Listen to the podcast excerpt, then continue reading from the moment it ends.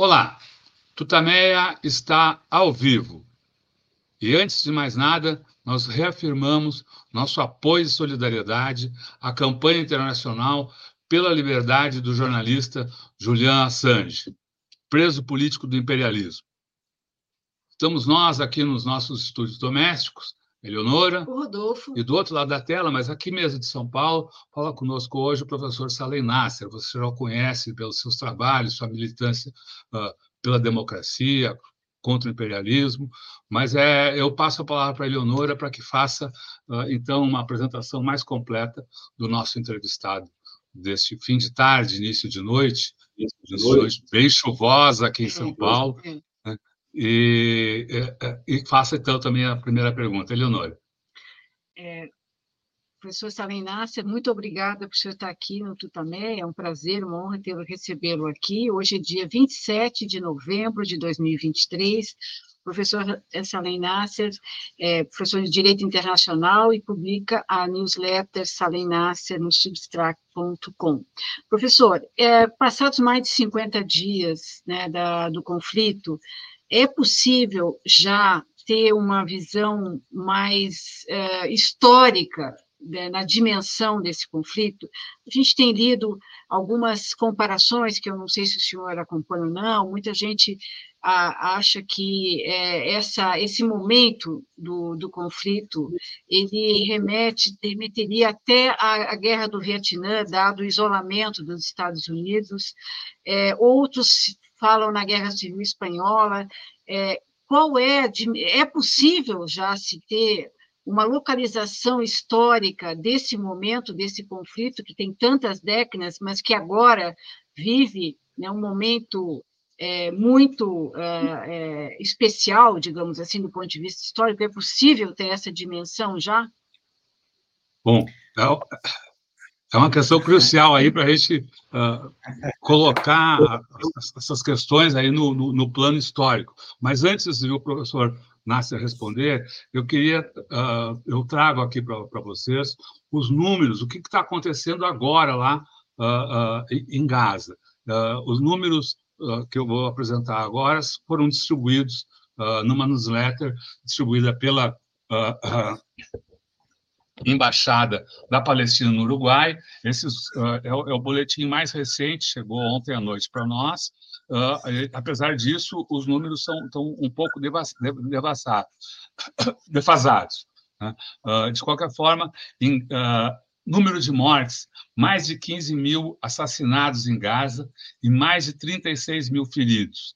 Na Cisjordânia, 239 assassinados e mais de 3 mil feridos.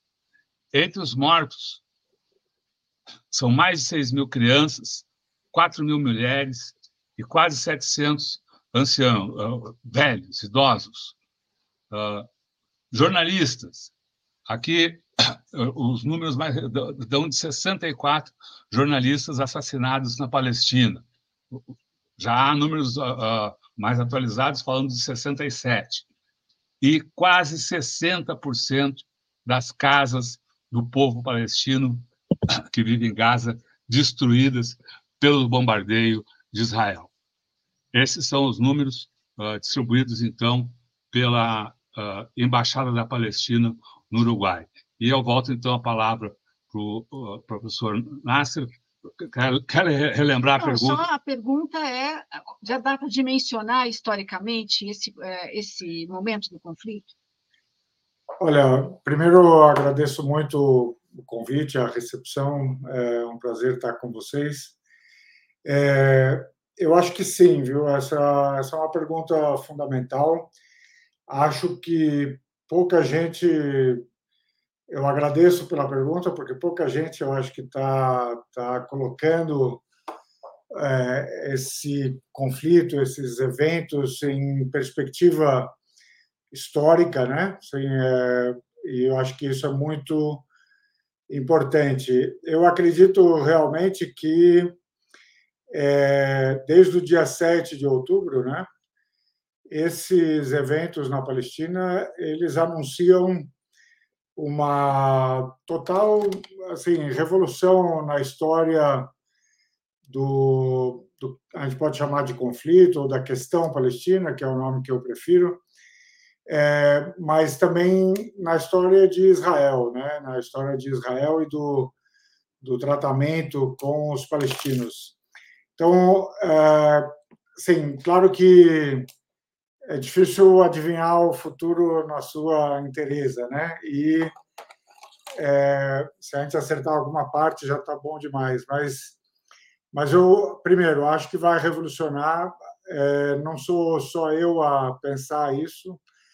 Acho que muita gente que observa os eventos é, e as dinâmicas né, das relações de poder no Oriente Médio é, acredita piamente que isso aqui foi revolucionário, foi um, do ponto de vista de Israel, foi um golpe duríssimo, duríssimo, talvez o golpe mais duro que Israel tenha sofrido desde a sua criação. É, depois a gente pode entrar nos detalhes né, do porquê que foi tão duro esse golpe, mas ele mostrou a fragilidade de Israel militarmente e é, afirmou novamente a fragilidade de Israel no que eles mesmos chamam da sua frente interna, né, da sua, digamos, é, do estado de espírito e disposição da população israelense, né, para enfrentar o conflito e, as, e, os riscos do conflito, né. Então, é, isto assim, tem esta dimensão, acho que vai realmente mudar tudo. Claro que, assim, em quanto tempo, qual é o resultado final, isto varia muito, mas uh, digamos que se a gente fosse colocar isso numa numa linha do tempo, né, é, que é também algo que a gente não não costuma observar aqui no Ocidente, não costuma é, pensar muito aqui no Ocidente.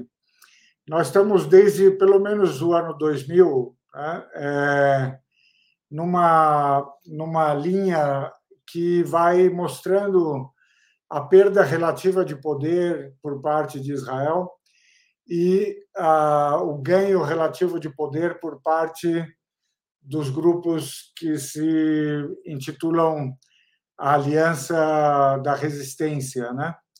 Então, se você pegar 2000 como marco inicial, ele é apenas um marco possível, né? É o momento em que o Hezbollah consegue, por conta de uma atuação de resistência muito longa, né, desde 82, 83, é, consegue fazer com que Israel saia do sul do Líbano sem contrapartidas, é, praticamente saem expulsos, né? Em 2006, você teve a tentativa que em alguns aspectos é muito parecida com o que a gente está vendo agora em Gaza, a tentativa por parte de Israel de invadir o Líbano e de destruir totalmente o Hezbollah, expulsar as, a população do sul do Líbano e criar uma faixa de segurança de novo no sul do Líbano, ou seja, exatamente o que estão nos prometendo em relação a Gaza, né? Acabar com Hamas, expulsar a população, esvaziar Gaza e ocupá-la para que assim, a desculpa oficial é para transformá-la em uma em um território seguro, mas na verdade é para ser explorado economicamente. Mas é, esse plano falhou completamente. O Hezbollah conseguiu obter uma vitória relativa que se materializou no fato de que Israel não conseguiu entrar no Líbano, não conseguiu destruir o Hezbollah. O Hezbollah saiu fortalecido, né? E a população voltou para suas casas. É, logo em seguida, a 2007, 2008, 2009, 2012, 2014, houve várias rodadas de guerra contra o Hamas e em todas elas é, você percebia que a resistência obtinha resultados melhores, né? E agora, com o que aconteceu no dia 7, é, você percebeu que o Hamas está muito mais é, preparado e os demais grupos da resistência, porque hoje a gente fala a gente fala somente do Hamas, mas todos os grupos da resistência presentes em Gaza estão lutando, né, nessa guerra, não é só o Hamas. É, mas eles se mostraram muito mais aptos a, a conduzir uma guerra, um ataque surpresa como aquele do dia 7, mostraram a fragilidade do exército israelense, porque eles entraram em várias bases militares que deveriam estar muito bem guardadas, mas eles tiveram um ataque muito bem sucedido. É, e tudo que, a, que Israel tem tentado fazer para responder mostra, na verdade, antes de qualquer outra coisa, a impotência israelense. Claro que há uma potência muito clara, eles têm a potência de derrubar as casas, os prédios, de arrasar a Gaza, se quiserem, matarem quantidades eh, inimagináveis de crianças, de mulheres, mas tudo isso desde longe, né? Na guerra, na guerra campal, na guerra ali, na, sabe, nas ruas, eles estão se dando mal quando tentam entrar nela e por isso eles têm tendido a não entrar, né? E a vitória simbólica está ficando para o lado da resistência, porque é, sim, o assassínio, digamos, de crianças e mulheres não faz ganhar a guerra, né? A ganhar a guerra nesse caso significa é, a resistência sobreviver, a resistência mostrar que está mais apta a fazer a guerra do que estava há alguns anos. E é, se você combinar a resistência palestina com o Hezbollah no Líbano, com o que você tem visto no Iraque, é, no Iêmen. Então, você percebe que esse bloco da resistência está muito mais forte e, portanto, Israel está diante de um, de um risco vital, que é, é assim, de gradual enfraquecimento e também, é, não esqueçamos, né, de gradual deterioração do ambiente interno israelense. Né? Então, realmente, Israel hoje vive um momento de crise é, de sobrevivência. Né?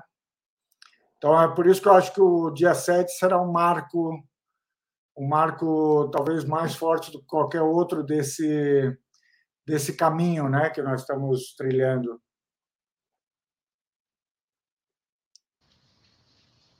senhor falou da, da crise em Israel. Qual a sua avaliação da, da oposição que parece surgir uh, no, no, seio de Israel à política de Netanyahu?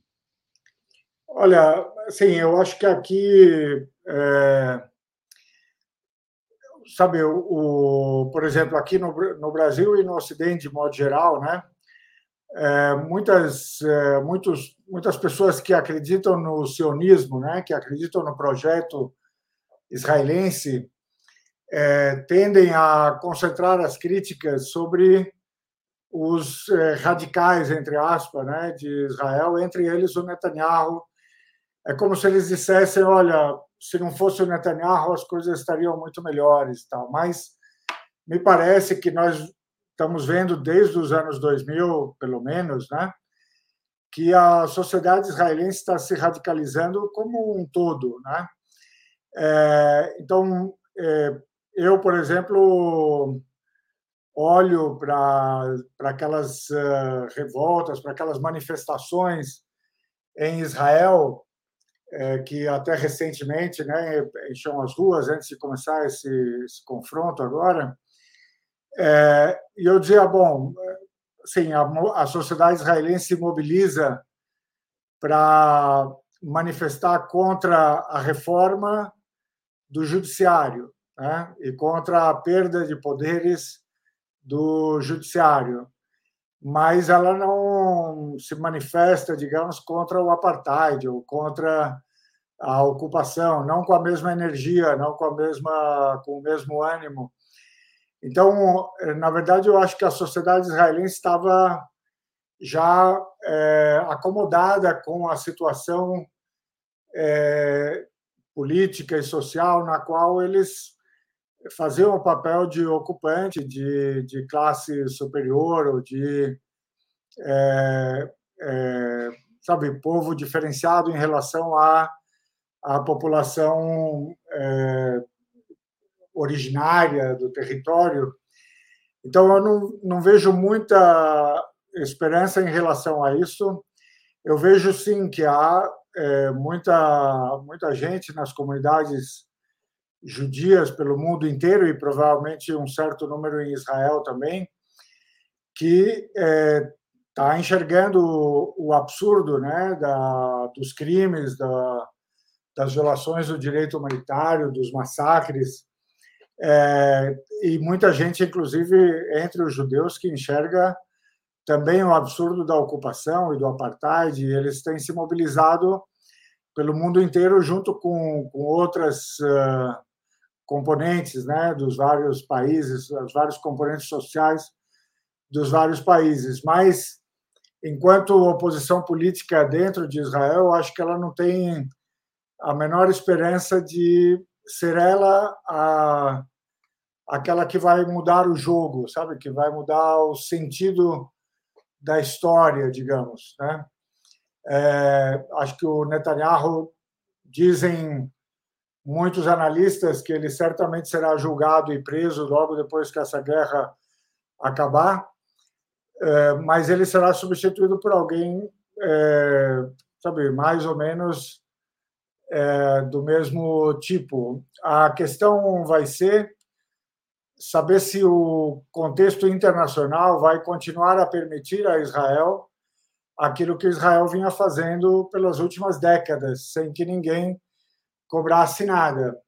Então, uma coisa que eu deixei de fora, digamos, na minha primeira resposta sobre o impacto histórico, né, é que é, as pessoas pelo mundo e, e, eu faria uma diferença aqui, tá, entre as pessoas, ou seja, as populações, né, estão se manifestando, estão falando, estão enxergando mais claramente, é, e do outro lado eu colocaria as elites políticas e econômicas, né, e também de vários setores, como por exemplo da imprensa, que ainda estão resistindo, ainda não querem ver, ainda não querem contar a verdade, ainda não querem revelar a verdade, mas que gradualmente vão se sentindo pressionados pela população, pela opinião pública, pelo, sabe, é, pela ideia do politicamente correto, né?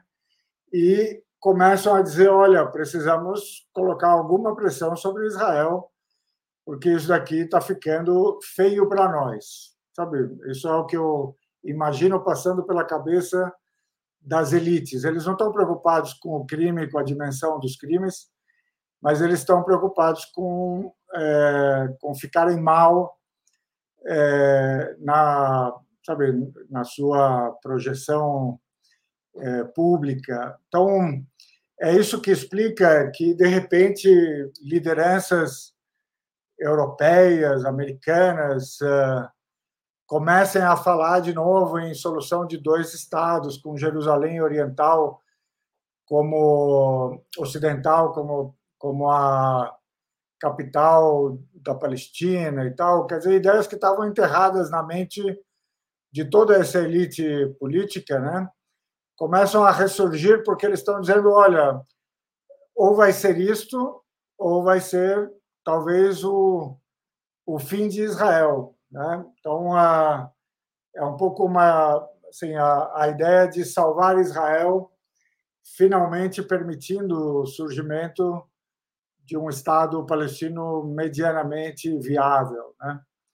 É, mas talvez seja tarde demais. Então, nós temos algo de histórico acontecendo na, na opinião pública, mas também algo que me parece muito negativo, que é está se revelando muito claramente a hipocrisia é, de um discurso ocidental é, mantido, sabe, é, por muito tempo, que era todo esse discurso dos direitos humanos, direito humanitário, a intervenção humanitária, a democracia, a liberdade. E hoje, de repente, todas essas pessoas que sustentavam esses discursos estão claramente, claramente é, contradizendo tudo isso e sem muito, sem muita dúvida, né? O, um problema que essas elites, eu acho, estão enfrentando é a proximidade entre a guerra da Ucrânia e a guerra da Palestina, né? É, então, até ontem eles estavam falando sobre a Ucrânia o contrário do que eles estão dizendo hoje sobre a Palestina e Israel. Né?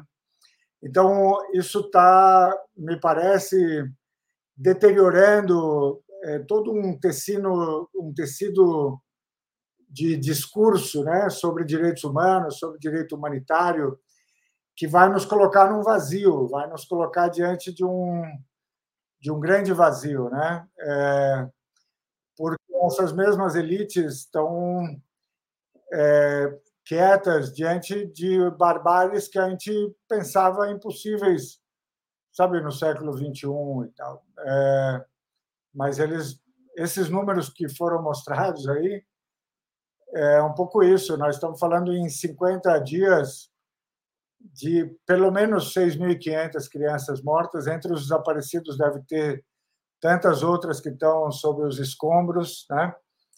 É, você está falando de uma situação em que em que bebês é, prematuros são são tirados das incubadoras e é prometido para eles e para os pais que eles vão poder atravessar para o Egito e de repente o exército israelense não deixa que eles que eles atravessem as crianças morrem quer dizer é, nós estamos falando de um tipo de crueldade de um de um tipo de, de, de barbárie, né, de disposição para o mal, que a gente pensava ter deixado para trás na história. Mas, mesmo assim, é, os atores, os autores dessa, desse ódio, né, eles têm o apoio de uma boa parte da, da liderança do mundo. Né? Eu acho que isso é, uma, isso é um marco histórico para sabe para uma checagem moral do mundo né? é, é, muito triste e ao mesmo tempo eu acho gravíssimo né professor você falou que uh, uh, não vê como a, a oposição uh, em Israel possa vir a mudar o jogo o que pode mudar o jogo Olha, assim, eu acho, eu sou um pouco pessimista na leitura, né? Porque eu não, não vejo o que eu acho que seria ideal, ou o que eu acho que seria é, necessário, né? É, eu não vejo como factível por conta dos atores envolvidos, especialmente Israel. Eu ouço com muita atenção, por exemplo, o discurso do, do Hamas é, né, ao longo desses conflitos, mas já antes, e eu percebo nas falas das lideranças do Hamas uma abertura é, que é assim: olha, é, nós estamos prontos para discutir é, um Estado palestino autônomo, como quem diz, né? Estamos prontos para discutir a ideia que o mundo avançou como sendo a ideal de dois estados nos territórios palestinos de, de 67, é, com Jerusalém, é, uma parte de Jerusalém servindo de capital.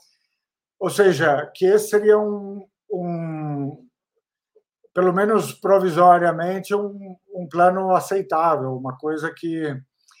O que eu acho que Israel precisaria fazer é correr e aceitar essa, essa essa proposta, digamos, ou, é, na verdade, dizer para o mundo: olha, isto que vocês têm me pedido desde 67, eu farei agora. Né? Eu, vou, eu vou desocupar a Cisjordânia, vou permitir a, a relação entre a Cisjordânia e Gaza, é, vou permitir que esse governo palestino seja realmente autônomo, vou vou sabe, dar uma razoável autonomia para eles.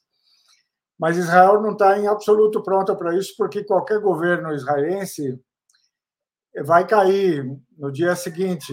Hoje, quem manda em Israel são os lobbies políticos é, que combinam é, colonos, né? é, o movimento dos colonos, são quase um milhão de colonos na Cisjordânia e no entorno de Jerusalém. Então, desfazer essas colônias, esses assentamentos, desfazer a, a pressão política desses colonos é uma impossibilidade política em Israel e também a pressão de grupos eh, conservadores religiosos, né, que também é, são, digamos, totalmente pela expulsão dos palestinos e pela retomada é, no, do que eles chamam, né, de terra prometida, porque na verdade, se falarmos em terra prometida em termos bíblicos, essa terra prometida está na Cisjordânia, né? Ela não está onde hoje é Israel propriamente, né? Então, também os grupos religiosos não querem abrir mão da Cisjordânia. É, então, eu não vejo Israel sendo capaz de é, fazer o que seria necessário. É, portanto, eu vejo um futuro de é, mais rodadas de conflito até que chegue o momento de um grande conflito que será definidor né, é, do futuro da região. É, todos esses grupos de resistência estão convencidos de que haverá essa grande guerra né, definitiva, é, mas que não é esta ainda, não é essa que nós estamos vivendo nesse momento. Então, que ela virá num, num momento futuro. Né? Professor, o senhor falou né, no início das fragilidades de Israel, disse que ia desenvolver um pouco mais essa ideia. O senhor falou de risco, que Israel vive um risco vital e uma crise de sobrevivência. Sim, sim. O Estado de Israel é, ficou, está em risco a partir do, do 7 de outubro, como nunca esteve antes, desde a sua criação? Sim, sim. É, assim, eu acho que, primeiro, a resposta curta é sim, né? É, eu acho que Israel vem caminhando em direção a esse risco há, há muito tempo, né? E eu acho que é, o fator determinante nessa caminhada é interno, israelense, sabe? Se Israel tivesse em algum momento de boa fé, sabe, é, trabalhado para a solução de dois estados, por exemplo, a partir de Oslo em 93, se eles tivessem de fato né, se comprometido com, com cumprir os acordos de Oslo, então eu acho que Israel hoje correria menos perigo existencial do que corre de fato. Mas aqui, como essa, claro, essa é uma, uma fala que pode levar a muitos eh, mal, mal entendidos, né? E, e ela carrega certos riscos. Deixa eu discutir um pouco melhor o que, que significa, né? Assim, o, o risco existencial, a o possível fim de Israel, né? Então, aqui quando a gente, quando as pessoas falam nisso, ou quando elas dizem que muitos dos defensores da Palestina, é, quando, por exemplo, falam a Palestina será livre do rio ao mar e tal, que na verdade com isso eles estão propondo o fim de Israel no sentido mais é, mais cataclísmico da coisa, né? A eliminação de todos os judeus e, ou seja, imagens que seriam que remeteriam ao Holocausto. Então, claro, essa é uma essa é uma leitura possível, né? Então, depende de quem de quem está oferecendo o cenário dizer o que, que ele imagina, né, com aquilo. Mas por que que eu digo que então, não é esse o quadro que eu estou pensando, é, nem é um quadro que eu desejo, né? Mas o que eu quero dizer é que Israel mesmo se colocou nesse caminho pelo seguinte: Israel é, foi gradualmente afirmando é, a exclusividade do caráter judeu do, do Estado. Então é por isso que a gente fala as pessoas falam, né, em Israel, o Estado judeu e a própria lei fundamental de Israel hoje, que foi aprovada em 18, né, fala que na verdade Israel é um lar nacional apenas para os judeus, é, ou seja, é um nacionalismo exclusivista é, em que quem não for judeu é, terá, na melhor das hipóteses, né, um, um status de população de segunda classe. Né? Isso já é um problema com relação à minoria árabe e palestina que é cidadã de Israel. Eles são mais ou menos 20% dos cidadãos de Israel. Isso já é um problema, você ter 20% de uma da sua própria população, dos seus nacionais, né? não pertencendo a aquilo que você determinou como sendo a identidade nacional. Mas além disso, você Israel, né? Além de afirmar essa exclusividade do caráter judeu, ela está dizendo eu quero o grande Israel, ou seja, eu quero abarcar Gaza, eu quero abarcar a Cisjordânia, eu quero abarcar o Golã, é, ou seja, é, será exclusivamente judeu e será ocupante definitivo de todos esses territórios, onde, portanto, a bomba é, demográfica vai ficar muito mais grave, porque aí você terá praticamente uma população de meio a meio entre judeus e não judeus. Essas duas coisas, elas sozinhas elas já são insustentáveis, mas combinadas elas são duplamente insustentáveis. Então, é, o caráter exclusivamente judeu do Estado só poderá acontecer nessas circunstâncias com um sistema de apartheid. Então, esse sistema já existe, mas por quanto tempo ele consegue se manter e ser tolerado pelo mundo? Então, eu acho que nesse sentido Israel caminha para o fim porque está se condenando a ser um estado de a história não tolerará por muito tempo. Isso é um aspecto. O outro aspecto é o demográfico. É, você vai ser é, um Estado exclusivamente para os judeus, num país que tem uma minoria de habitantes judeus, e você vai querer que a maioria seja submetida ao sistema de apartheid. É, é esse, essa combinação que não vai é, poder é, sobreviver. Né? Então, o que é, acabará acontecendo para Israel talvez seja um fim que os israelenses verão como dramático, como traumático, como, como terrível, mas que é o fim de Israel enquanto Estado exclusivamente para os judeus, enquanto Estado de apartheid. É, esse Estado de Israel, eu acho que ele tem os seus dias é, contados. Agora, se eles conseguirem virar alguma chave em que Israel é um Estado único sobre toda a Palestina, ou uma Palestina que inclua Israel, é, seja um Estado para judeus e muçulmanos e cristãos, é, sabe, que vivam democraticamente num único Estado, será também o fim de Israel no sentido que Israel imagina, né? Mas será um, um Estado em que as pessoas vão poder conviver democraticamente sem fazer a diferença entre judeu e não judeu.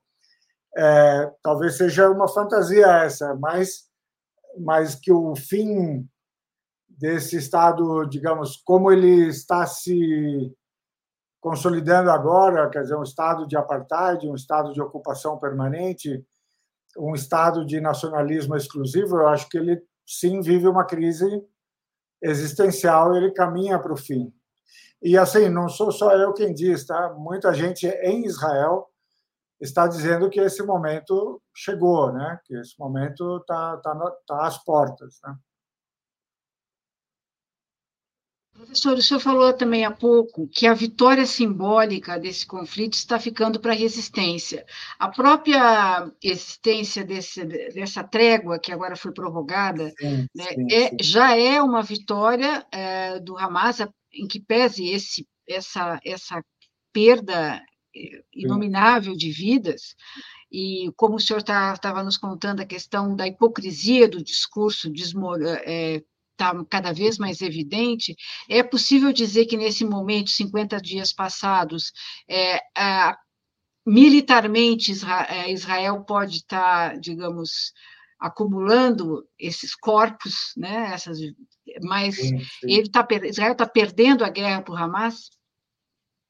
Eu acho assim que tanto simbolicamente como como também concretamente Israel está perdendo a guerra, ainda que seja preciso explicar, né, como é que é, como é que a gente pode dizer que quem está morrendo aos milhares, né, está ganhando a guerra. Hoje, justamente, eu acabei de escrever um, um pequeno artigo na minha newsletter, né, que, que, que eu chamo de cegueira seletiva, numa plataforma chamada Substack, e eu me referi a uma frase que os árabes muitas vezes usam e, e a um poema do Mahmoud Darwish, né, que é o grande poeta palestino, é, em que se faz referência ao, ao sangue e à espada, né, e a e a imagem a imagem do sangue vencendo a espada, né? É, então, justamente há um mistério como pode ser isto, né? É, porque de fato é muito difícil falar em vitória com, com milhares de crianças mortas e então é, isso é preciso explicar, né? É, primeiro porque no fazer militar, né? é, Israel descobriu já há um tempo que é, seu seu exército, suas forças armadas é, tinham à disposição para o ataque tecnológico, né, para a guerra tecnológica, né, para apertar os botões, derrubar as bombas, destruir os prédios, sabe, mandar os mísseis, etc. Mas eles não tinham à disposição para a guerra corpo a corpo, né, para a guerra, aquela guerra de verdade, né? É, e essa descoberta é, coincidiu com uma descoberta que os israelenses e os americanos fizeram. Vocês falaram, você falou no começo do Vietnã, né?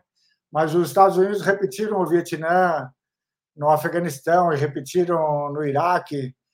Eles cantaram vitória nos primeiros dias da guerra e depois descobriram que, bom, não dá para vencer uma guerra sem é, ter o domínio do território. Se o território não é seu, você não vai, sabe, exercer esse domínio, né? O, o dono da casa, aquele que está disposto a lutar pela própria casa, pela própria terra, é, enquanto ele estiver vivo, enquanto ele estiver ali, você não vai conseguir vencê-lo, né? Então, isso os israelenses descobriram no sul do Líbano, descobriram em Gaza, e eu acho que eles vão descobrir também em relação à, à Cisjordânia, né? E hoje os combates na faixa de Gaza, com as tropas israelenses que entraram com os tanques e os carros armados, etc., essa guerra está sendo perdida por Israel, sabe? É, uma prova, digamos, disso é a seguinte: nós vimos imagens, Israel nos mostrou imagens de Gaza totalmente destruída, isso é um fato. E ah, nós ouvimos por parte de Israel que Israel tinha dominado o norte de Gaza. Né? Ontem, na hora de trocar os prisioneiros, o Hamas fez questão de fazer os prisioneiros surgirem e serem entregues no norte da faixa de Gaza, sem que os israelenses soubessem de onde eles tinham saído, certo? Ou seja, isso mostrava que eles não têm o domínio do território porque o Hamas conseguiu produzir os prisioneiros no meio de uma área que, em princípio, estava dominada, né? Os israelenses estão perdendo muitos soldados, estão perdendo muitos equipamentos. E somos né? aplausos da população, né? Exato, exato. Que continua lá, que continua lá, né? Sim, é incrível. É, então, eu acho que eles estão perdendo concretamente, além do simbólico. E a parte pior dessa derrota ainda está por vir, porque, por enquanto, eu disse que Israel sofreu um grande susto, sofreu um grande baque né, com o 7 de outubro, e desde então eles estão tentando recuperar, digamos, o, o próprio moral e a própria autoestima, né, enquanto um exército que se pensava invencível. Mas, por enquanto, o máximo que eles têm conseguido fazer é destruir as casas, os prédios e matar os civis. O mundo está perdendo a paciência com isso, então isso não poderá durar para sempre. Por outro lado, eles não conseguem obter uma vitória que seja diferente dessa, em que eles de fato ocupem o território, expulsem ou caçem o Hamas. Ou... E quando esse impasse se mostrar inteiro, ó, não tem mais como avançar por terra e também não tem mais como continuar a bombardear. Aí eles vão ter que sentar e vão ter que discutir a verdadeira troca de prisioneiros, sabe? Porque até agora o Hamas está libertando aqueles que eles estavam dispostos a libertar no primeiro dia. É, chegou a haver um momento em que o Hamas levantou a hipótese de libertar todos os civis sem nenhuma contrapartida, sabe? É, mas isso não foi aceito pelos israelenses.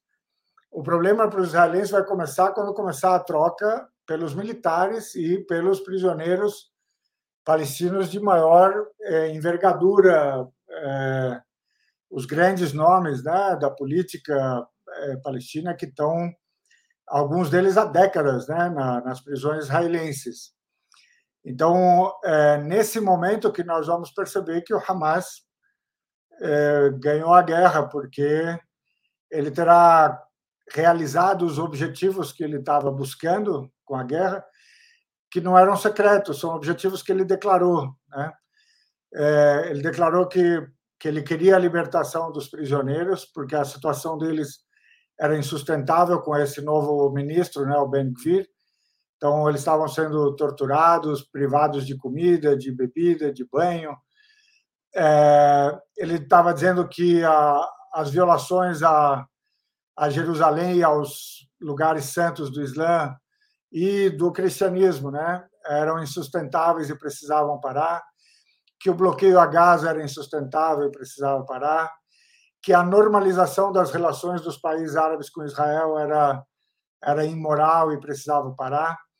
Então, é assim, eles vão realizar os objetivos que eles se propuseram lá no começo. O preço terá sido altíssimo em sangue, terá, mas a questão palestina parecia estar caminhando para o enterramento, né? para, para um enterro total da questão, e ela foi ressuscitada, né? com tanta violência, mas, mas foi ressuscitada para boa parte do mundo. Né? Professor, a sua, a sua avaliação sobre essa trégua. Hoje, uh, o Qatar anunciou que, uh, segundo o Hamas, a, a trégua foi uh, ampliada ainda por mais dois dias, até antes do início da nossa conversa, não tinha havido ainda uma confirmação por parte de Israel. Mas, de qualquer forma, parece que é isso que, que, que vai acontecer. Sim. E uh, alguns analistas, aqui mesmo no, no programa Redemoinho, o professor Gilberto Maringoni falou, avaliou que a trégua, no seu conjunto, ela, ela já significa eh, um enorme desgaste, um desastre para a política de Israel. Sim, eu acho que o, o Gilberto estava tava certo. E uh, o problema, assim, de fato, ainda não há uma confirmação absoluta, mas tudo indica que, que, a, que a trégua vai ser estendida, né? Há, pelo jeito, uma pressão importante por parte dos Estados Unidos para que isso aconteça. É, claro, os intermediários, né, o Egito, o Catar, têm trabalhado para isso. E, obviamente, Gaza precisa muitíssimo né, dessa trégua. Eles precisam, precisam respirar, eles precisam recuperar um pouco da vida e tal. É, então, o grau de sofrimento é, é enorme em Gaza. Eles precisam desse respiro.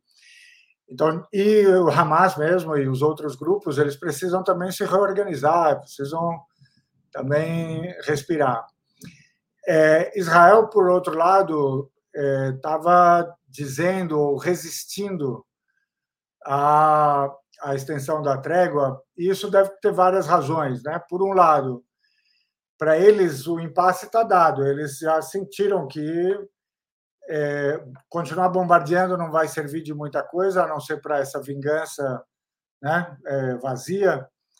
É, o avanço por terra está se mostrando muito difícil é, e eles sentem, a, sentem que vão perder bastante com isso, mas, por outro lado, é, eles estão com medo do dia seguinte. Quer dizer, tanto o Netanyahu e o seu o seu grupo, né? Enquanto pessoas físicas, eles estão com medo do dia seguinte, quer dizer, eles vão ter a sua vida política é, terminada, provavelmente no dia em que se declarar o cessar-fogo, né?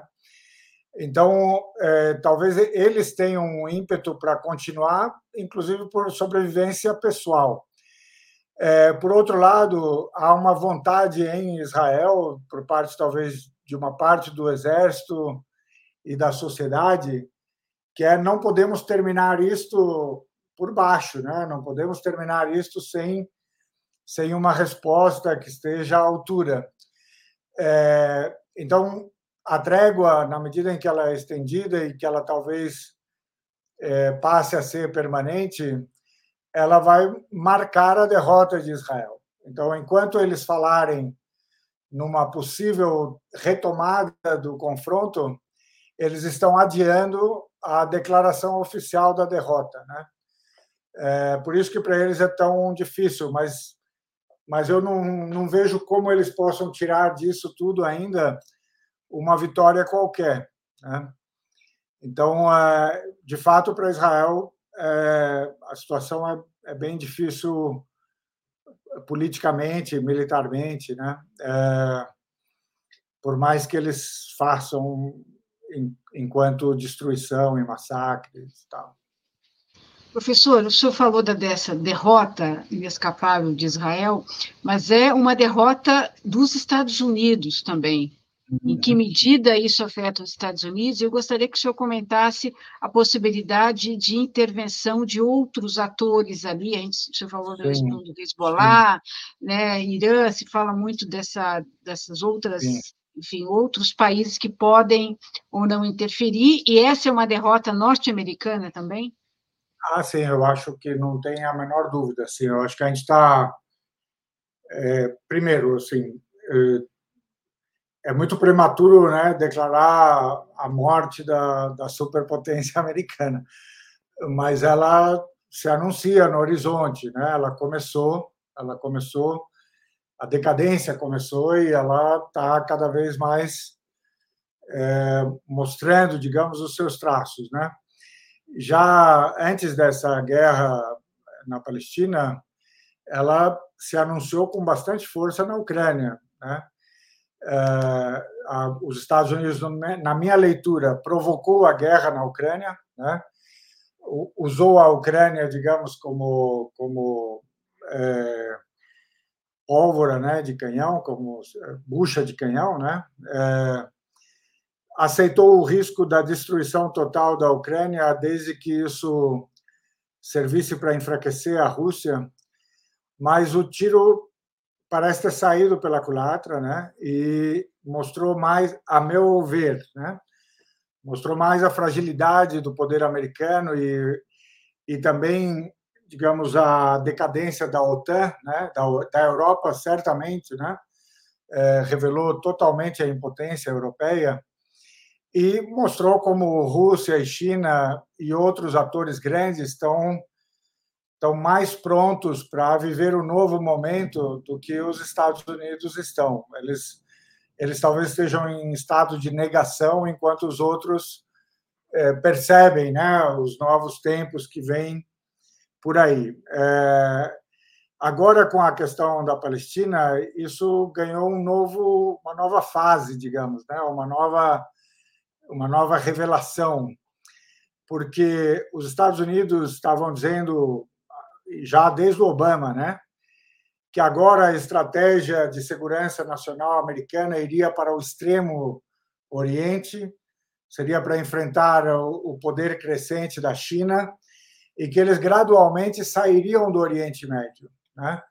E que o Oriente Médio basicamente ficaria entregue a um preposto que é Israel, sabe? Então é por isso que se vinha trabalhando na nos acordos entre os países árabes e Israel para formar ali uma grande aliança que daria conta da segurança regional e daria conta também do comércio, do fluxo de comércio, do mercado de energia, do então que a Arábia Saudita, Emirados, Catar, Israel Egito, seriam o, o novo preposto, mas sob a liderança israelense. Só que esses acordos com o mundo árabe, que em grande medida estavam sendo construídos é, sobre uma base que era o bicho-papão, que é o Irã, sabe assim, o, o percebido bicho-papão, que é o Irã, é, ela estava montada sobre a, a seguinte presunção de que Israel seria a potência militar a contrabalançar o poderio iraniano e seria o poder militar a proteger o mundo árabe dos iranianos, certo? Mas aí, de repente, o Hamas, no dia 7 de outubro, mostra que Israel não consegue proteger nem mesmo a sua frente interna, quanto mais proteger a Arábia Saudita ou os Emirados. Então, isso colocou esse, esse caminho em crise. E é, o, o susto foi tal, e eu acho que os Estados Unidos perceberam isso com a gravidade, que, assim, pela primeira vez num confronto desses, o próprio presidente americano foi a Israel é, para conversar com o primeiro-ministro de quem ele nunca gostou, né? Ele mandou três porta-aviões, três porta-aviões, e muita gente que acompanha a guerra de perto diz que os americanos estão diretamente envolvidos no comando das operações, eles estão envolvidos nas reuniões do, do centro de comando militar, que tem comandos americanos é, agindo em Gaza, né, à procura dos prisioneiros, etc. Ou seja, é, os Estados Unidos se sentiram constrangidos a, a vir e pisar pessoalmente no Oriente Médio para segurar o, o, sabe, segurar Israel, digamos, né?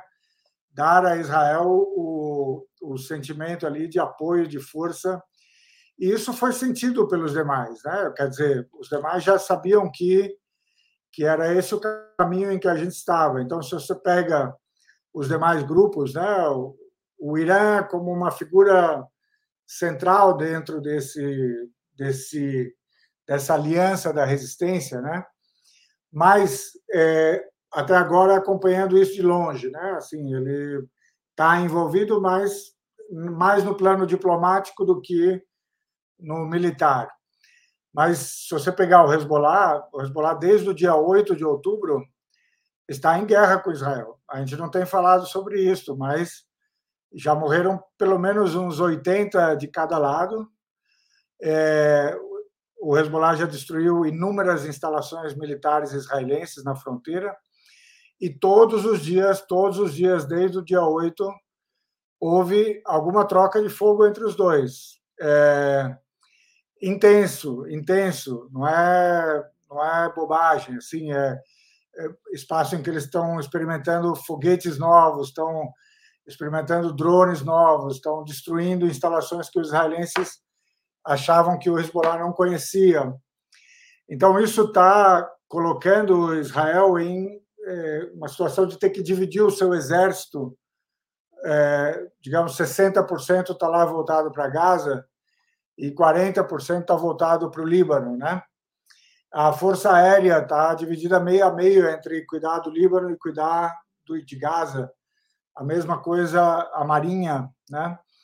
É, o Iraque está, assim, o Iraque não, mas os grupos de resistência do Iraque estão praticamente todos os dias atacando alguma base militar americana, ou na Síria ou no Iraque. E o pessoal do Iêmen, né, Ansar Allah, tem atacado agora é, com drones e foguetes uma, um porto é, de Israel que chama Eilat, né, e tem agora retido navios israelenses no Mar Vermelho. Isto não é um sinal apenas para Israel, isto é um sinal para os Estados Unidos, né? E os Estados Unidos estão muito, muito, acho que eu convencidos de que não tem como ganhar essa guerra.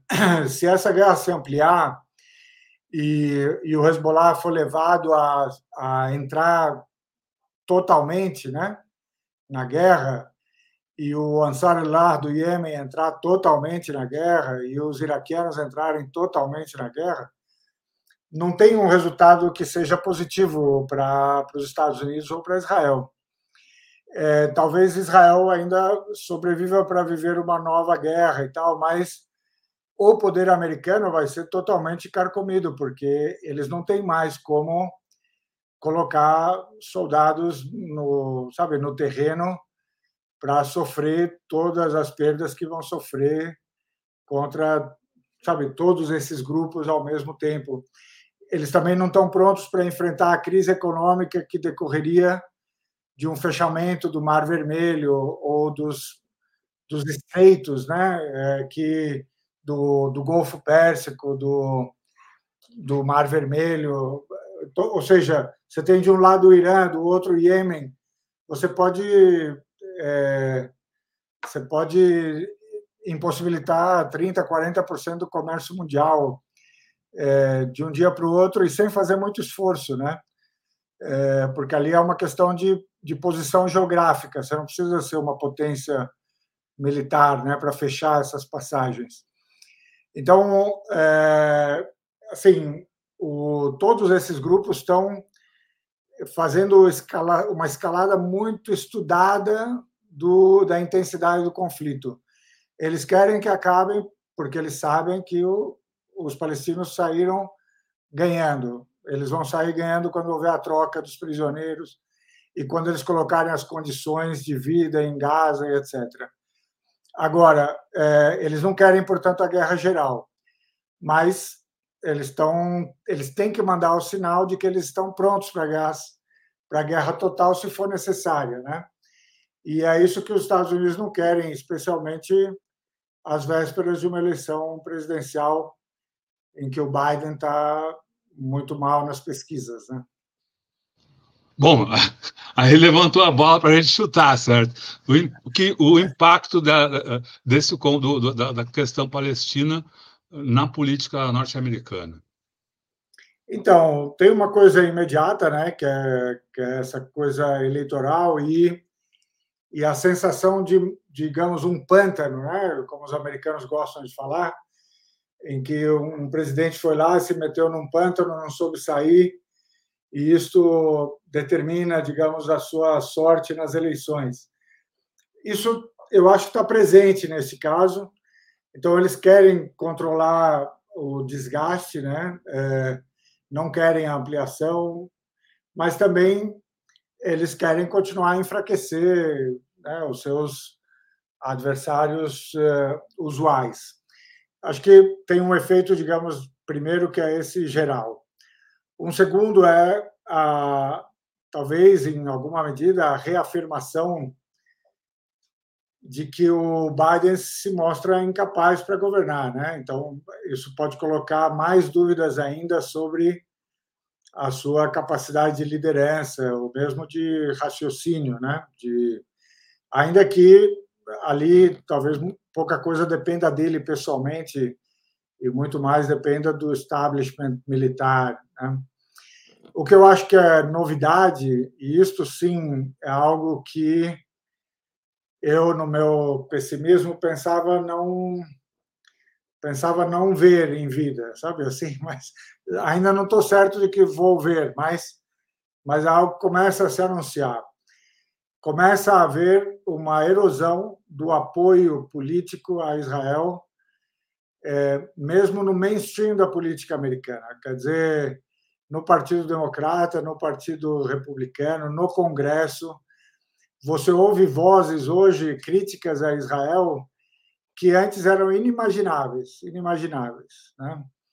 Então essa, se essa virada se se solidificar, ela vai ser um elemento fenomenal. Edward Said uh, dizia, né? Eu acho que ele lia isso como ninguém, especialmente tendo vivido nos Estados Unidos a vida inteira, né?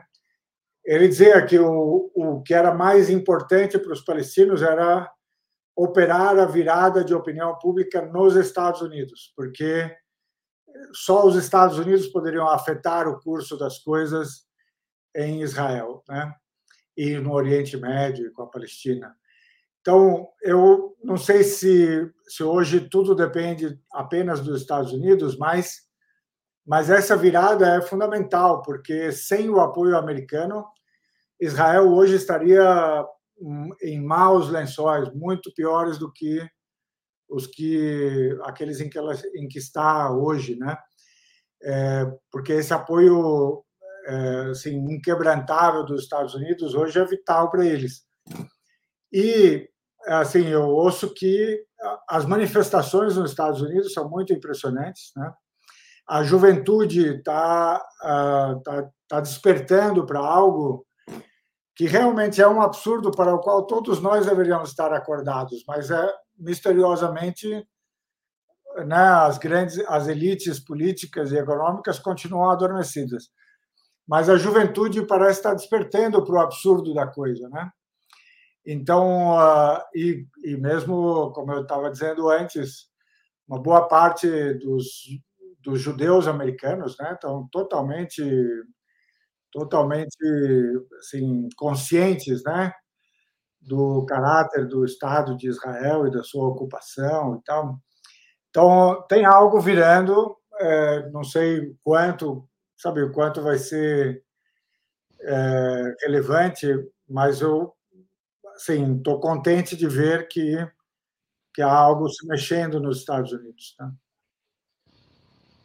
É, como, como o senhor falou, uh, no, no mainstream, na, na, na, grande política, mas também, uh, uh, imagino, impulsionados pelas grandes mobilizações que vêm ocorrendo, como o senhor citou, nos Estados Unidos aí, ao longo do, desse último mês aí, foram muitas manifestações.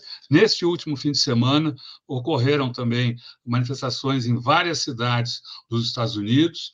Ontem foi fechada uma ponte uh, em Manhattan, e uh, uh, esse movimento publicou um, um, pequeno vídeo que eu vou mostrar aqui, que ah. dá a ideia da, das demandas do, do, do, povo, da juventude. E, como o senhor falou, o que se vê são jovens.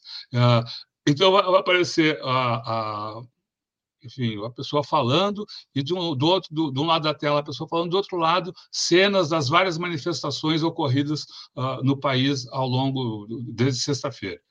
Vou mostrar aqui o vídeo rapidinho. Americans are racing to stores for Black Friday. Pro-Palestinian demonstrators are planning another day, this time hoping to shut down Black Friday. We are the White House's worst nightmare. The ruling class says that today is Black Friday. Not only are we refusing to fill their pockets, we are disrupting it and we are shutting it down. Comrades, sisters and brothers, we are here because we are committed to the full liberation of the people of Palestine. We didn't fight for a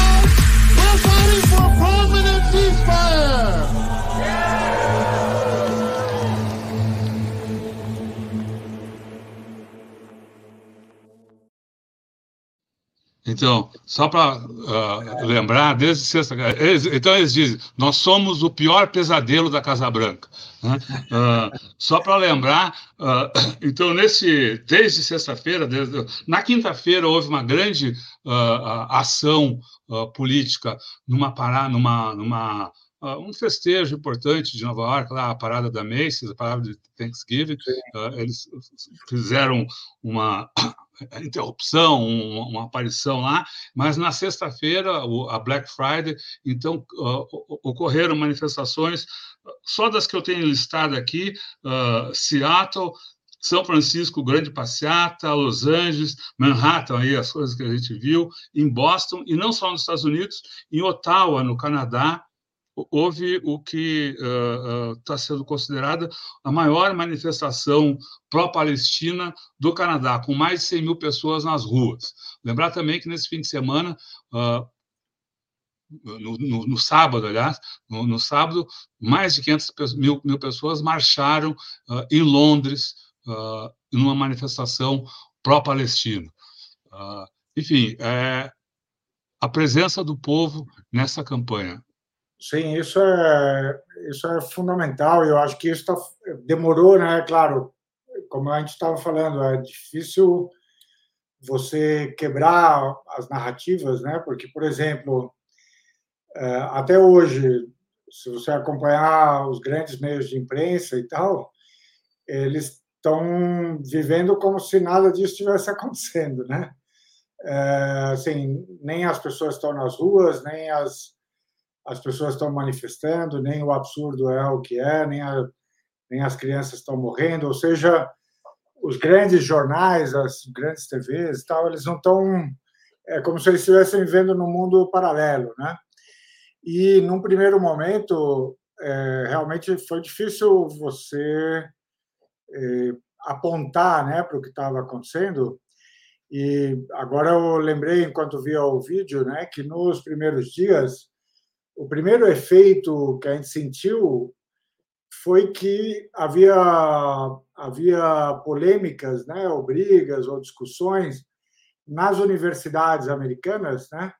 E havia universidade fechando, havia, é, sei lá, doadores das universidades é, dizendo que não doariam mais dinheiro, né, para quem defendesse a Palestina, que não iam dar emprego para quem defendesse a Palestina.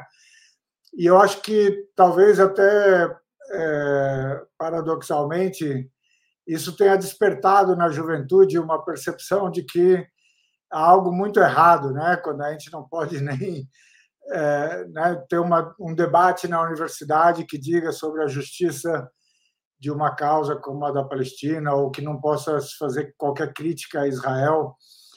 É, e claro, isso casa bem também com uma tradição americana, né, que desde o movimento, né, dos movimentos é, pelos direitos civis, ah, o movimento negro acho que é muito importante nos Estados Unidos nessa sua parceria com a, sabe com os defensores da questão palestina, ou seja, eles encamparam é, essa essa luta como sendo deles e e as lutas desse tipo como sendo comuns, né?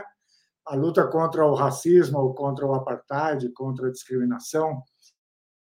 É, e claro também os Estados Unidos tem uma tem uma população imigrante, inclusive do mundo árabe e muçulmano, né, que é muito jovem, muito variada. Ela é muito numerosa, é muito jovem, muito variada, é, e que, assim, numa coisa que é uma qualidade do sistema americano, é, assim, ele permite, né, a, o, o surgimento das pessoas é, com, com, com talentos, né? Assim, ele permite esse florescimento.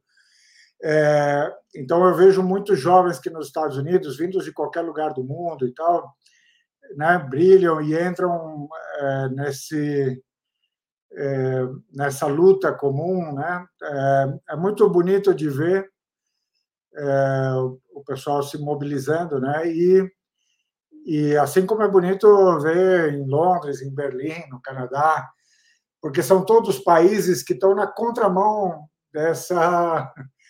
Eh, eh, são governos né, que estão na contramão desse, desse, desse movimento que deveria ser natural, né? desse movimento que deveria ser natural.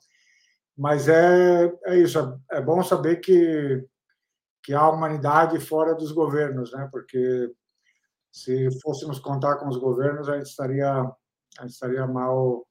A gente estaria mal. Professor, ah, esse, esse conflito está acontecendo coisa de dois, três meses depois que os, o, o BRICS anunciou a sua ampliação, num movimento politicamente muito importante. Claro, não se trata de uma aliança militar, e uma aliança política também ainda precisa ter muita costura, é quase uma coisa comercial, mas a gente tem China, Índia, Rússia, Brasil, é, é, Arábia Saudita, Irã. Quer dizer, qual o peso dessa articulação?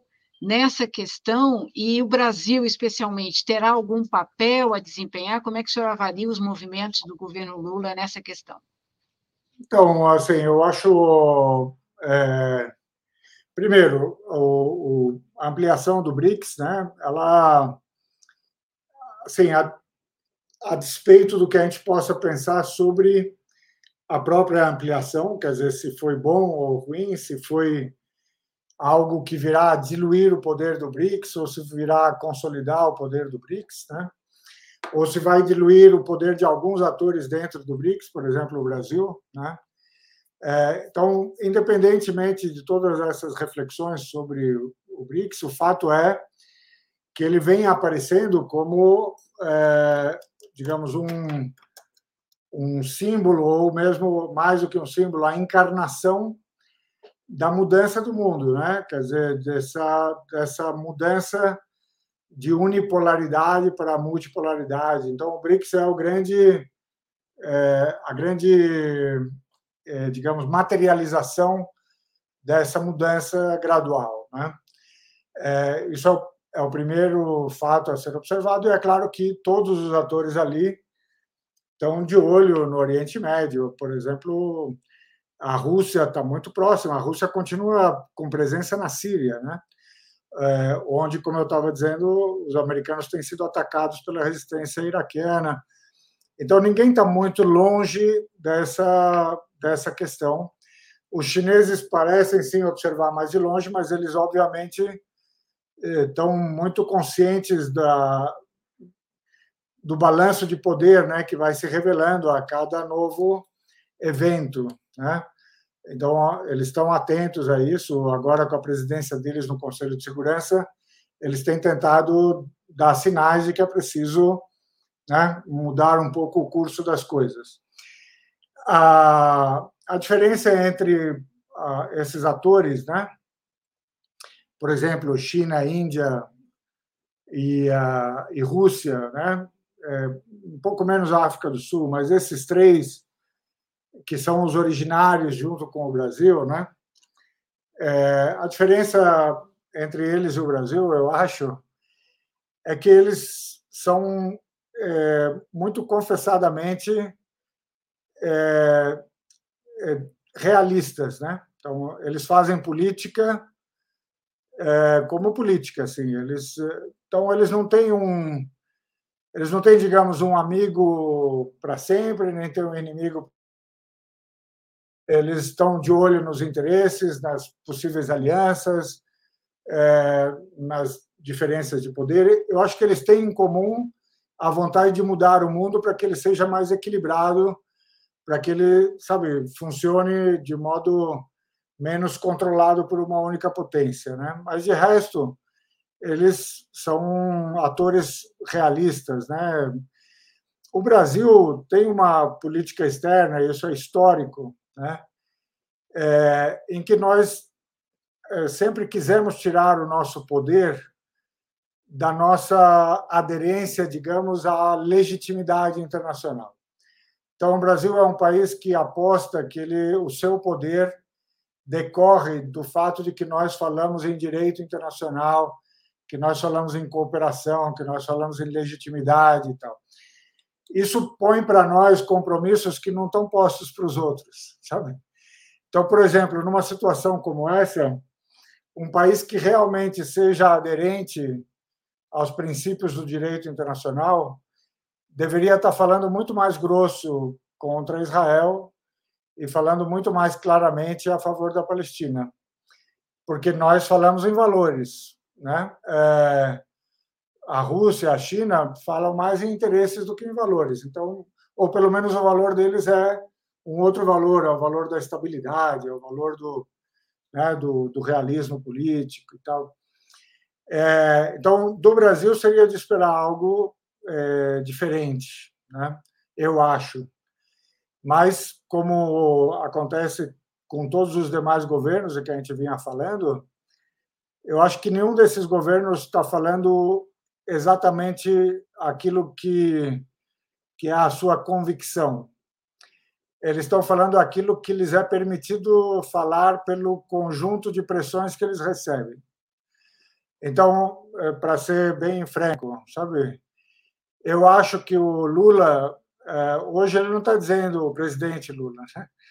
ele não está dizendo o que ele acha sobre a Palestina ele está dizendo aquilo que vai causar menor problema para ele na Folha de São Paulo no dia seguinte, no Estadão, no Valor, no Congresso, né, na negociação com outros grupos da política brasileira, com o lobby das instituições que fazem a defesa de Israel. Né? É, então, antes de se pronunciar, ele está pensando em tudo que ele vai ter que negociar com todo esse pessoal no dia seguinte. Né? É, então, é uma pena que seja assim, mas é, eu acho que já, já haveria espaço para o Brasil se posicionar de um modo diferente. Mas é, não esqueçamos assim, a ampliação do BRICS tem tudo a ver com uh, o novo caminho da seda, né, o cordão e o caminho do comércio mundial da China. Tanto é que você vê os países que foram escolhidos, o único que não está nessa rota da seda é a Argentina, né? É, mas todos os demais eles estão ali no coração da Eurásia, né, o norte da África, ou seja, são os países que é, que estão cobertos por essa rota da seda chinesa. É, então, faz parte realmente de uma reconstrução do mundo em que a Eurásia vai ser novamente o coração do mundo. Né? É, Acabaram-se os tempos, os 500 anos, sabe, da Europa Ocidental e dos Estados Unidos, é, como centro do mundo, estão acabando e nós estamos voltando para o lugar em que o mundo sempre teve o seu centro. Né? que é onde a história do mundo se fez desde o começo. Então, a Palestina, nesse contexto, ela não é só uma questão da Palestina enquanto autodeterminação de um povo, mas ela é parte de um lugar geoestratégico é, que é central para o exercício do poder no mundo. Né? é, é o levante árabe, é o norte da África, é, é reservas de energia, de gás, de petróleo, é o trânsito desse gás e desse petróleo, é, são as rotas de navegação. Então, assim, não tem como escapar desse coração do mundo, sabe? Professor, esse conflito ele tem, como o senhor está demonstrando aqui ao longo da, dessa nossa conversa, uma série de uh, níveis, né, de, de, formas de. e afeta o mundo uh, de diversas maneiras. Uma delas é na, na chamada Batalha das Ideias, né?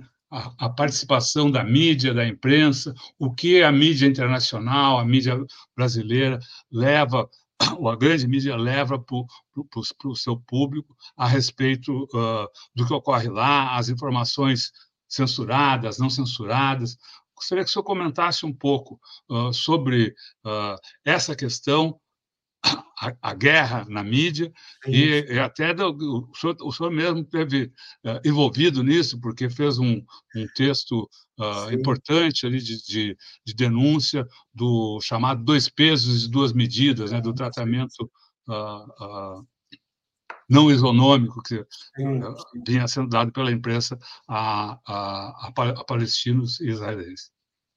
Então, acho que tem um aspecto disso que é inicial, né, que é um pouco, talvez, a, a crise da mídia tradicional. Eu não sou um especialista nisso, mas mas parece muito claro que, que os jornais, né, é, os grandes jornais, as, as TVs abertas, tal, estão vivendo algo né, de uma crise, inclusive econômica, né, e de modelo de negócios.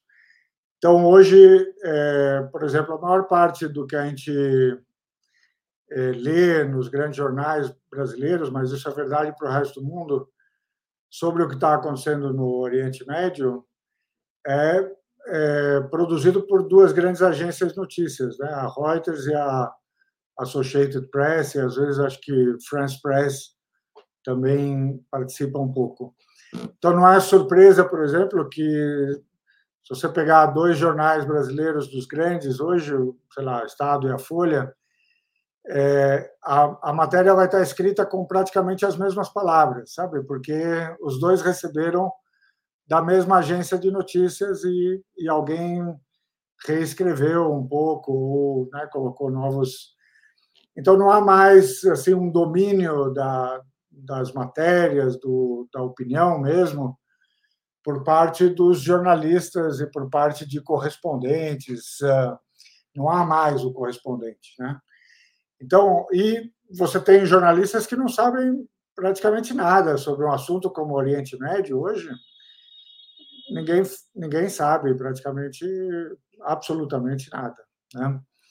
Então, você simplesmente transfere ou re, é, reproduz né, notícias que foram feitas por, por algum meio, duas agências no mundo, né, ou três no máximo, é, que tem uma, um modo de contar a história, sabe? É, para te dizer, eu vou dar um exemplo muito banal, que, do qual dá para se tirar a posição geral. É, um dos jornalistas, você falou em 67 jornalistas mortos, eles já passaram dos 70, se você considerar os que morreram no Líbano. É, é o maior número de jornalistas mortos em confronto militar da história. Tá? É, em 50 dias, é, 70 jornalistas, mais 70 jornalistas morreram, e está muito claro que eles foram alvejados assim, propositalmente. Né? É, um dos jornalistas que morreram é, no, no, meio, digamos, da, do confronto era um libanês que trabalhava para a Reuters, né, para a agência Reuters. A Reuters não queria dizer que foi Israel que alvejou o seu próprio funcionário, quer dizer, nem mesmo para defender o próprio funcionário, entendeu? É, para dizer assim, não, não é possível, isso é um absurdo, né? Ou seja, é, eles hesitaram em, em, criticar Israel, mesmo que fosse para dizer, não, meu funcionário, pô, não, não podia, né? Jornalista, fotógrafo, sabe? Então, esse é, o, esse é o universo, digamos, da informação com que nós estamos lidando. E para você operar um controle dessa decisão, né, é, é uma coisa mais fácil do que a gente imagina, sabe? É, então, hoje mesmo estava falando de um, um ministro israelense noticiou que eles tinham feito um acordo com, com Elon Musk é, e que o Elon Musk tinha se comprometido com eles a não é, a não prover o Starlink, né, a internet para Gaza, sabe, a não ser com autorização de Israel. É, quando eu vi a notícia, eles diziam Elon Musk ainda não confirmou a notícia, então eu não vou não vou dizer que sim ou não. Mas o que eu quero dizer é que basta você convencer o Elon Musk, entendeu? É, no caso do Facebook, basta você convencer o Mark Zuckerberg. É, tem acordos entre Israel e o Facebook, que eles fazem um controle é, combinado dos conteúdos. É, então, a comissão lá de conteúdos do Facebook tem um acordo com Israel para é, Israel indica para eles os conteúdos que eles devem barrar e eles é, barram, né? Aqui nos jornais isso também acontece, é, porque assim não é que seja um segredo né, de que as pessoas estão envergonhadas. Se a Folha de São Paulo publicar um artigo que desagrada, por exemplo, o artigo que eu publiquei, é, não há segredo que no dia seguinte as instituições que fazem o lobby para Israel aqui, é, é, em peso, elas irão colocar pressão sobre a Folha, sobre o jornalista, sobre quem escreveu o artigo e tal. Então, é, todo mundo saberá que há um custo é, de você noticiar as coisas de um modo. Então, você vai, aos poucos, né, se conformando com isto, porque não é impossível, por exemplo, que você perca o seu emprego, né? É, se você tiver dito a coisa errada, ou tweetado a coisa errada, ou, sabe, é, postado a coisa errada no Facebook ou no, no Instagram. Agora, a, então, assim, estamos misturando as duas coisas, né? A, a imprensa tradicional e aquilo que a gente viu como a alternativa né, democrática à imprensa tradicional, que seriam as redes sociais, mas elas não são tão democráticas como é, como elas dizem ser ou como às vezes a gente quer imaginar que elas são. É, os meios, na verdade, tradicionais, por exemplo, tradicionais, digamos, ocidentais, né? É, por que está havendo hoje uma, uma inundação de informação sobre a Palestina? Não é por causa do Instagram, ou do Facebook, ou do Twitter, é por causa do TikTok, sabe? É, então, é, e porque chega uma hora que você não consegue mais interromper o fluxo, né? De informações, mas enquanto você consegue controlar, você limita, né? É, veja a frequência com que vídeos ou outros materiais falando da Palestina ou defendendo são retirados é, do YouTube, do Instagram, do Facebook e tal, por violarem a, a política, né? É, você não vê nada disso com relação a qualquer discurso que defenda Israel, né? Então, sim, é uma guerra muito, muito ingrata, digamos, né? Mas chega uma hora em que a, sabe, é, é difícil segurar, não dá mais para segurar, né? Então, 5, 6 mil crianças mortas, eu acho que deveria fazer muito mais efeito do que está fazendo no mundo, mas aqui, é, é, sabe, pelo menos chega uma hora que não dá mais para segurar. As pessoas falam que tem algo errado com isso, né?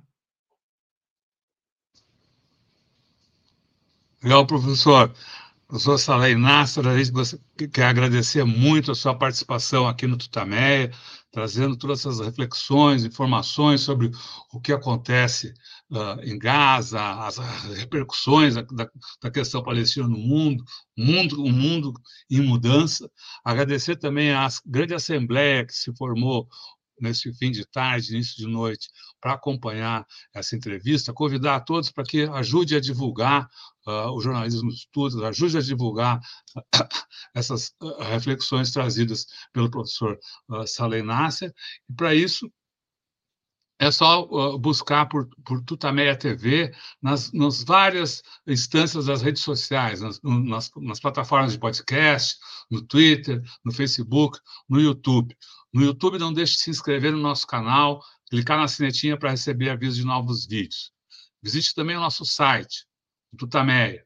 O endereço é tutameia.jor.br. E agora, antes da despedida, do boa noite, a gente volta a palavra para o professor Salem Nasser, para que dessa vez, sem perguntas, faça então sua, sua fala, seu fechamento dessa conversa aqui para o povo que está aqui conosco e que segue com a gente pela internet afora. Professor, muito obrigado, a palavra é sua. Eu é que agradeço, sou muito grato aí, é, agradeço também pelo trabalho né, que vocês têm feito.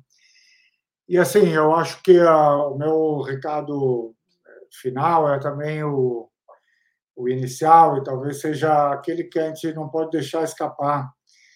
É, a gente está testemunhando nesse momento uma instância né, de uma injustiça fenomenal, uma dupla injustiça. É, primeiro, a injustiça com o povo palestino, com as, com as crianças e mulheres que estão sendo massacradas, mas também com o povo que que está vendo negado né, o seu próprio direito à existência, a sua própria, seu, seu direito à autodeterminação, né? estão querendo apagar a identidade e a existência mesmo desse povo essa é a primeira camada né, da injustiça. A segunda camada da injustiça é que querem calar esta, sabe, querem calar, é, querem apagar, querem esconder a existência dessa injustiça e querem é, retoricamente, né, é, dizer de uma realidade que é diferente da, da que existe de fato, né? Então nós vivemos uma luta é, não só ser uma luta entre narrativas, mas é uma narrativa, é uma luta entre narrativa e verdade, sabe? Entre entre o sofrimento concreto e uma narrativa que quer apagar esse sofrimento e deslegitimá-lo, né? É, dizer que ele que ele não existe e, e por incrível que pareça é, recuperar a voz, sabe, dessa injustiça, recuperar a, a representação de alguma verdade, né, é mais difícil do que a gente pensa. A gente, a gente é mais facilmente presa das narrativas naturalizadas, sabe, das narrativas confortáveis, daquilo que a gente acha que sabe sobre o mundo, né, do que a gente é, é predisposto a, a desafiar essa naturalização e a, em busca de uma verdade que é mais sofrida, né? Então, uh, acho que estamos juntos nessa, nessa busca. Convido todos, pelo menos, a, a darem a isto algum, alguma reflexão, né? alguma, algum, alguma atenção para ver se a gente desfaz em parte as injustiças. Né? Muito obrigado. Muito obrigado, professor. Boa noite, boa noite, pessoal. Tchau, boa semana. Tchau, tchau. Obrigada. Tchau, tchau.